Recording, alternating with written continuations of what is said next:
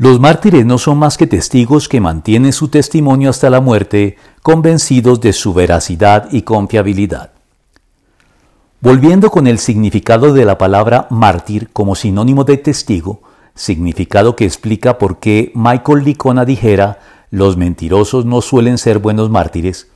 el martirio ha sido siempre una posibilidad a la que los cristianos se pueden ver enfrentados y para la cual siempre deberían estar preparados.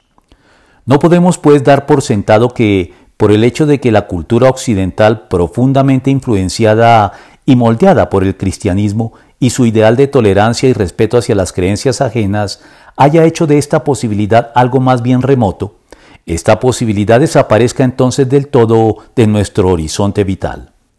En especial porque en países y regiones del mundo actuales que no se encuentran bajo la órbita de influencia de Occidente el martirio es una posibilidad tan cercana e inminente para los cristianos como lo fue en la época del Imperio Romano entre el siglo I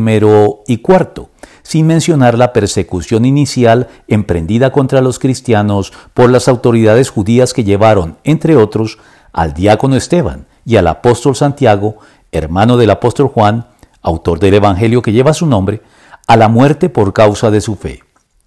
El ánimo que Dios infunde en su momento a la iglesia de Esmirna, en el Asia Menor, y la promesa de su parte mantiene pues toda su vigencia para la iglesia de hoy.